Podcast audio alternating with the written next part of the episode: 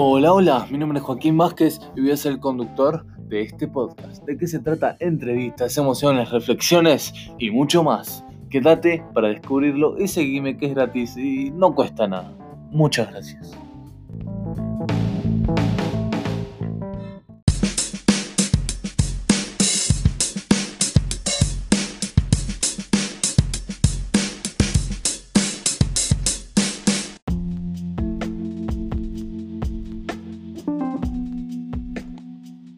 Hola, hola, mi nombre es Joaquín Vázquez y soy el conductor de este podcast. Hoy de vuelta me tienen en este formato de entrevista, en el cual voy a estar entrevistando a un emprendedor, tiene 23 años y está viviendo en España. Su nombre es Franco Nostro. ¿Cómo estás, Franco? ¿Qué hace, Juaco? ¿Cómo estás? Bien, acá a la distancia. Todo bien, todo bien. Bueno, él está viviendo ahora en Valencia, creo, ¿no? Sí, en Valencia. Ok, bueno, para arrancar, viste, para arrancar, como dice con el anterior invitado, ¿cómo, cómo estás pasando la cuarentena o cómo la pasaste? Porque allá en España creo que es diferente que acá en Argentina. Eh, bien, ahora sí, eh, ya estamos haciendo la parte de, de, volver toda la normalidad, entre comillas. Al principio, la verdad, se hizo un poco pesado, porque sobre todo acá había mucho control policial y la cuarentena que se hizo acá, para mi gusto, fue mucho más eh, cuarentena, por así decirlo, que en Argentina. Acá pisabas la calle y te paraba la policía. Allá yo veo que la gente anda en la calle a veces como un día normal. Acá no podías pisar la calle, que la policía te paraba. A mí una vez eh, me escoltaron hasta el supermercado. Entonces se tenía que cumplir. Y por suerte ahora ya estamos saliendo. Acá se hace mm, fases de desescalada, se llama, para volver todo como era antes. Eh, ya estamos en la fase 1. El lunes entraríamos en la otra fase ya se permiten ir a tomar algo a los bares, obviamente la, capacidad en cada lugar está restringida un poco al 30% eh, y de a poquito, viste, es progresivo hasta llegar a la totalidad. Pero bueno, de a poquito ya estamos saliendo. Claro, y vos recién me mencionabas que eh, antes era más estricta. ¿Antes vos tenías que sacar algún permiso para salir a la calle o algo? No, no tenías permiso si querías ir al supermercado. Si vos trabajabas, sí, tenías que, tener un permiso. Pero, por ejemplo, para ir a hacer las compras y eso no. No, no, tenías que eh, sacar nada. Pero sí para el trabajo. Claro, pero ibas directo al súper y todo eso, hacer las compras. Sí, sí, el súper, lo que sí tenías que ir siempre al supermercado más cercano. Si había un supermercado que era mucho más barato, pero estaba, no sé, a 20 cuadras, no, tenías que ir al otro. No podías eh, alejarte de mucho de tu domicilio porque hasta muchas veces te pedían eh, tu documento para ver dónde, dónde vivías. Ok, bueno, em, ya siguiendo con esto de la cuarentena, ¿cómo dirías vos que las personas, o sobre todo vos, ¿no? Como argentino, te adaptaste a las circunstancias allá en España? ¿Cómo dirías que te adaptaste a esto de la cuarentena? Eh, yo creo que el argentino está preparado para soportar de todo, para mí. Eh, a ver, sobrevivimos a, un corralito, sobrevivimos a una guerra civil en su momento, eh, esto también se puede pasar. la verdad que obviamente yo cuando vine acá para España había planificado un montón de cosas y no contaba con el coronavirus. No me tocó otra que adaptarme. A ver, era eso o eh, bajonearme porque las cosas no me habían salido como yo quería. O sea, no tenía mucha opción. Era o la depresión o adaptarme. Y bueno, preferí adaptarme. Claro, y vos con esto de adaptarte, eh, ¿pudiste conseguir eh, laburo? O sea, ¿pudiste conseguir trabajo antes de toda esta la pandemia?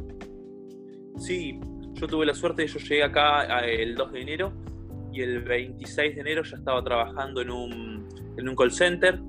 Eh, y justo, bueno, después pasó lo del coronavirus y yo pude mantenerme en el trabajo. Mi, mi pareja, que había conseguido en un bar como moza, eh, justo también pasó esto y ella no, no llegó a entrar y se quedó sin trabajo.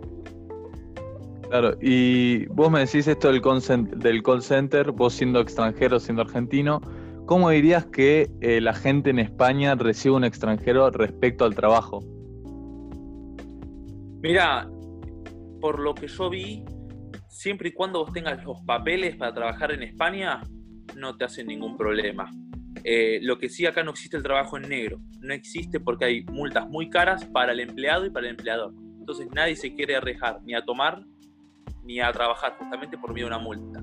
Pero después si tienen los papeles, eh, sí, yo creo que, se hace fácil. Obviamente al principio no vas a encontrar trabajo en un banco. Encontrarás trabajo en un, de mozo, en un call center, de repartidor. Serán los laburitos capaz que no te dejan mucho, mucho sueldo, pero para arrancar yo creo que está bien. Claro, y siguiendo con esto, vos dirías, si me podrías hacer una comparación ¿no? de esto de cómo recibe eh, el argentino un extranjero en respecto al trabajo y una comparación a cómo recibe un español a un extranjero. Yo creo que el argentino depende de dónde venga el extranjero, lo, recibe bien o mal. Si es una persona de países limítrofes, es un boliviano, un negro, si es un paraguayo, tiene que ir a la obra y si es un extranjero, ah, no, mira cómo sabe el europeo. Yo creo que acá también se da un poco. Eh, acá hay algunas personas que te dicen, ah, sos sudaca, ¿viste? Eh, pero me parece que no es tanto como quizás sí el argentino, no es tan prejuicioso como el argentino. El argentino en ese sentido eh, es medio selectivo, ¿viste? A ver si de dónde viene y depende de dónde sea, te trato bien o mal. Acá no, no hay mucha diferencia. Claro, y vos dirías que socialmente eh, es el mismo trato del que tienen entre ellos o el que tienen como vos, sacando todo el tema del laburo y eso. O sea, dirías que es el mismo trato que recibís de, un argentino argentino que de un español argentino. Poniendo tu ejemplo, ¿no? Eh, mira, yo creo que yo tuve suerte de que con las personas yo tuve la entrevista y eso, la verdad, siempre me trataron de 10. Es muy probable que sea así, que, mm. el trato sí sea, por lo menos te digo, a mí me trataron bien. Puede ser, sí, la verdad que sí. Eso, por lo que yo vi, yo tuve buenas experiencias. Entonces, la verdad es que yo no me puedo quejar. Claro, y la gente allá, después de la situación que vivieron, que tuvieron un montón de casos, muertes, eh, ¿cómo dirías que pasó esto de la, del coronavirus, ¿no? ¿Cómo dirías que se adaptó la gente y cómo la pasó después de toda la situación vivida? Y al principio le costó adaptarse, me parece. Yo, lo que vi mucho en los supermercados los primeros días fue desabastecimiento. No me preguntes por qué, la gente se llevaba el papel higiénico. Es más, de hecho, una compañera mía de piso se volvió a Francia y se llevó el papel higiénico, nos dejó sin papel a nosotros. Eh, la gente al principio tenía mucho miedo, mucha paranoia. Eh, mismo yo iba a comprar con mi pareja al supermercado y siendo pareja nos hacían estar a un metro de distancia, sin sentido porque yo salgo y después iba caminando de la, calle, de la mano en la calle con ella. Por eso, al principio, mucha paranoia. Desde el gobierno, para mí es mi gusto, ¿no? Desde el gobierno español iban viendo un poco sobre la marcha y a la larga se terminaron adaptando. Acá siempre estuvo mucho de eh, de mucho positivismo. A las 8 religiosamente se aplaudía a los médicos eh, y siempre a las 8 había música por todos lados. Se, estaba mucho hasta la canción, la de Resistiré, sonaba en todos lados, había carteles colgados en los balcones, Juntos Podemos, como que siempre había positivismo. Al principio costó y creo que después fue como también un poco de una prueba de decir, bueno, podemos con esto y creo que ahora ya se salió adelante, por lo menos de lo social, ¿no? Claro, y mm, con todo esto que me decías de, que ya eran medios positivos, así en ese sentido, eh, ¿para vos son organizados, o sea, respetan ese sentido de decir, bueno, en este horario hacemos determinadas cosas, o que vos me decías que podían salir una o dos horas por día, no sé si están así, pero que podían salir, ¿se respeta todo eso? O sea, ¿son más organizados, por así decirlo? Sí, Sí, en algún punto. Eh, al principio, yo creo también un poco por miedo, la gente cumplía la cuarentena raja tabla. Después ya en un momento empezaron a liberar, primero podían salir los menores de 14 a hacer paseos a la mañana. Y ahí vos capaz ya veías a un nene con tres adultos, ¿viste? Y ahí es como que ya no estaban cumpliendo mucho.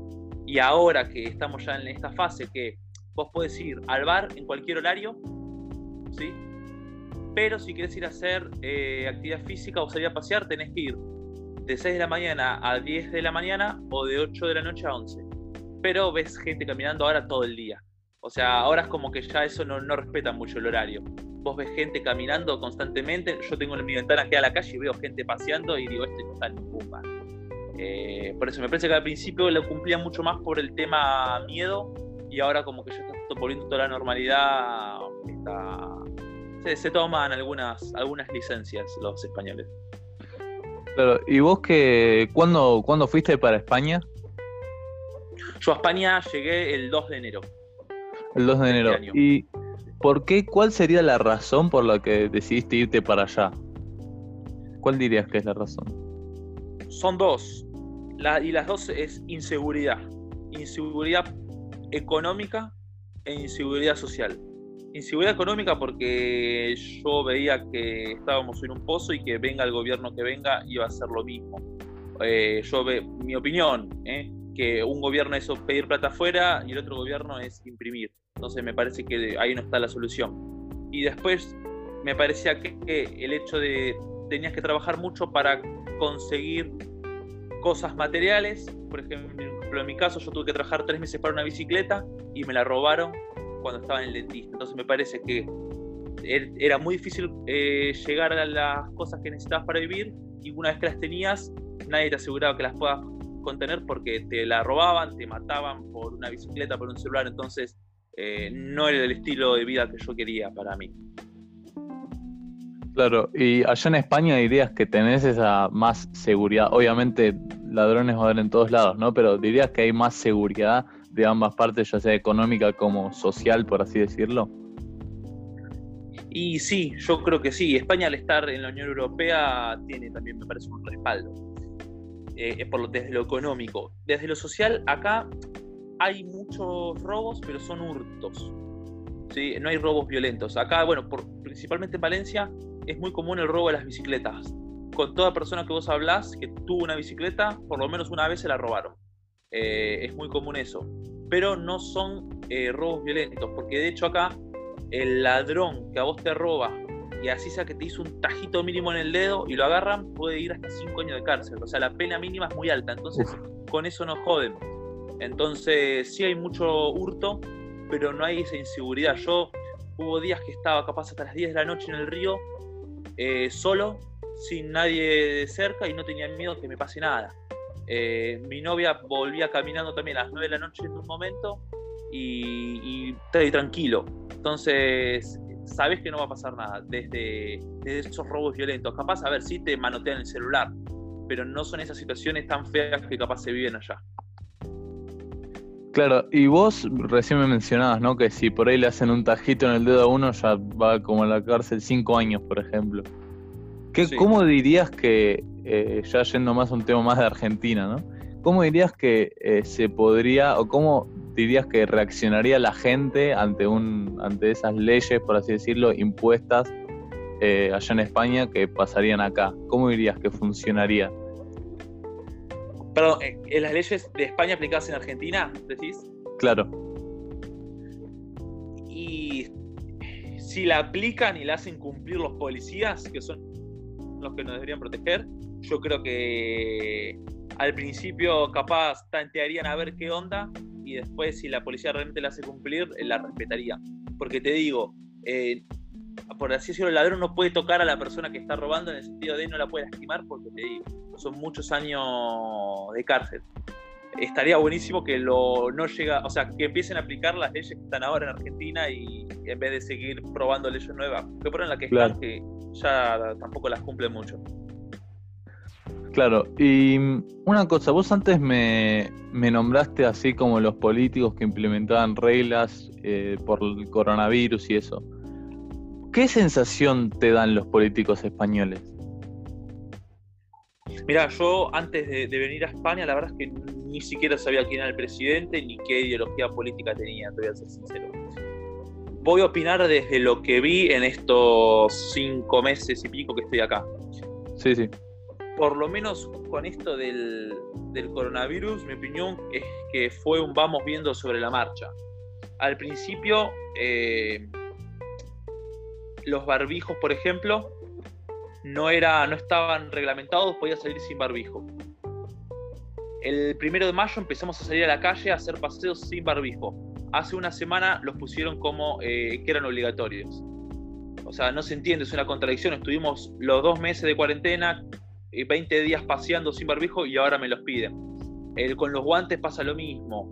Eh, al principio decían como que esta enfermedad acá no iba a llegar, no iba a ser un brote importante, pasó lo que pasó. Me parece que se manejaron mucho sobre el vamos viendo sobre la marcha a intentar tapar los baches. De hecho, hay muchas manifestaciones, se hacen en Madrid casi todos los días a las 9. Eh, salen a la calle a protestar contra el gobierno y acá a las 9 también eh, hay un cacerolazo en los balcones eh, también en contra del gobierno. De hecho, ahora a las 8 ya no se aplaude más a los médicos, pero a las 9 sí se hace el cacerolazo en contra del gobierno. Así que te digo, yo desde lo que vi, la verdad es que no. Hasta ahora no estoy muy conforme, por lo menos con eso. A ver, después tendrán sus cosas buenas. Y te digo, yo tampoco estoy muy informado, entonces eh, no sé qué tan válida sea mi, opinión. Claro, y mm, Vos me decías que, la gente está como con una disconformidad social. ¿Dirías que es la misma que la que hay en Argentina, así de tanta, hay tanta división política eh, allá en España? No, no, no, no me parece que haya tanto, porque en Argentina me parece que sos eh, blanco o negro. Eh, a mí me han llegado a preguntar si era de un partido político, cuando dije que no, me dicen, ah, sos del otro. No, no soy de ninguno de los dos. y acá yo con los que estuve hablando, no, no me parece que sea tan así. Si sos blanco o negro, puedes estar más a favor de uno, más a favor del otro, pero como que siempre todos te marcan alguna cosa mala que tienen eh, todos los gobiernos como cosas buenas. No, no, no me parece que esté tan polarizado. Claro, y mm, económicamente, para un argentino hoy en día, ir a España, ¿es un estilo de vida caro para un argentino? o es bastante pasable, como dirías. Y no digo solamente de económicos, también me refiero a oportunidades por ahí de trabajo, laborales, económicas. Mira, todo depende, me parece, a dónde vos quieras ir. Yo estoy en Valencia, que es eh, eh, la tercera ciudad más grande de España, pero en comparación con Barcelona y con Madrid, que son las dos más grandes, es mucho más barato. Los alquileres son muchísimo más baratos que en Barcelona, muchísimo más baratos que en Madrid, pero quizás no tenés las mismas salidas laborales que en esas dos ciudades que son más grandes. Por eso depende un poco a dónde vayas. A ver, eh, lo que es costo de vida, si vos venís de Argentina y querés eh, vivir acá haciendo el pasaje acá con peso a dólar, a euro, te va a salir la verdad carísimo. Sí. Eh, pero yo creo que una vez que venís acá, si vos venís con los euros, ¿no? Venís acá, podés, podés tener oportunidades. A ver, si vos te vas a un pueblo no sé, en el norte de, España y capaz no tengas tantas salidas. Capaz primero para arrancarte te convenga una de las grandes ciudades. Por eso te digo, un poco me parece a dónde vayas. Pero sí, yo creo que, que si venís también en, en, temporada, sobre todo en temporada alta, en verano, eh, yo creo que podés conseguir trabajo fácil, sobre todo de mozo. Acá hay mucho trabajo de mozo y los mozos ganan muy bien, porque acá el sueldo mínimo es de 900 euros. ¿Sí? Y 900 euros con 900 euros, si querés, te puedes alquilar un departamento y te alcanza para comer. Una persona, ¿no? Entonces, la relación, el relación sueldo mínimo con costo de vida es muy buena. Allá capaz el sueldo mínimo te alcanza a duras penas para llegar raspando un alquiler. Acá no, acá te alquilas un buen visito, capaz en el centro, por lo, yo lo acá de Valencia por lo menos, ¿eh? con 900 euros te alquilas un piso en el centro histórico de Valencia y te alcanza para comer y para ir al bar todos los días como salen acá los españoles. Mira, no tenía tan así a España. Eh, ¿Y por qué dirías que por ahí no, no tenés una respuesta concreta? Porque es medio complicada. Es más para como experiencia o por lo que sabes. ¿Cuál dirías que es la diferencia en ese aspecto entre Argentina y España? ¿Cuál dirías que es como el clic así que, que dice, bueno, acá con 900 euros puedes vivir bien, entre sí, puedes vivir bien, en Argentina con el sueldo mínimo apenas ni, puedes vivir. Yo creo que lo que pasa, Juaco, en un gran punto es la, la corrupción. Sí, es como me parece que es el problema de base, que eso lo que hace es conlleva a, a todos los problemas económicos que nosotros tengamos. Al haber corrupción se comen la plata, por ejemplo, de, eh, no sé, de abrir eh, muchas más fuentes nuevas de trabajo, de eh, generar industrialización en el país, que es lo que también te ayuda a salir adelante. Me parece que el principal problema es la corrupción, que es lo que después hace que se te trabe todo el funcionamiento del país, para mí. ¿eh? Yo no soy economista, pero es mi, opinión. Claro, claro, obvio, obvio.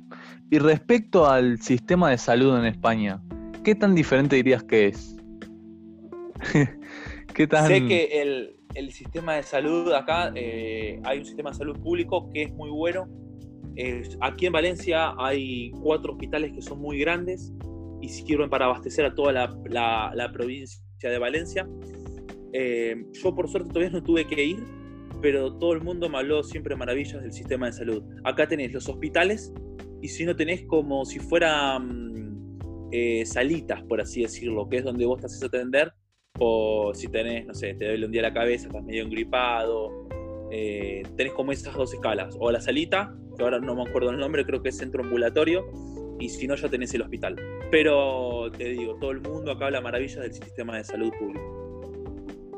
Mira, no, tampoco la tenía esa de España.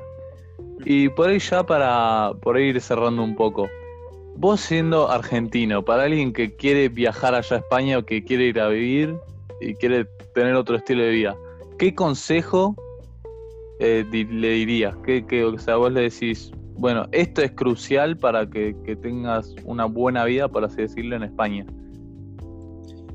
Eh, para mí lo principal es animarse, a no ir con miedo y después es eh, anda dispuesto a ensuciarte las manos si te tenés que ensuciar, a hacer lo que tenga que hacer, por lo menos al principio, para, para generarte una rueda económica que después sí te dé una cierta estabilidad. A lo que voy, si te toca trabajar de mozo, de repartidor, de lavaplato, de lo que sea, agarralo. Eh, todo el mundo acá te, te dice exactamente lo mismo. el primer año vas a trabajar de lo que venga. Y después del primer año ya vas a tener un piso económico, una estabilidad que te va a permitir trabajar o de seleccionar un poco más el trabajo que vos querés hacer y yo creo que es un poco así.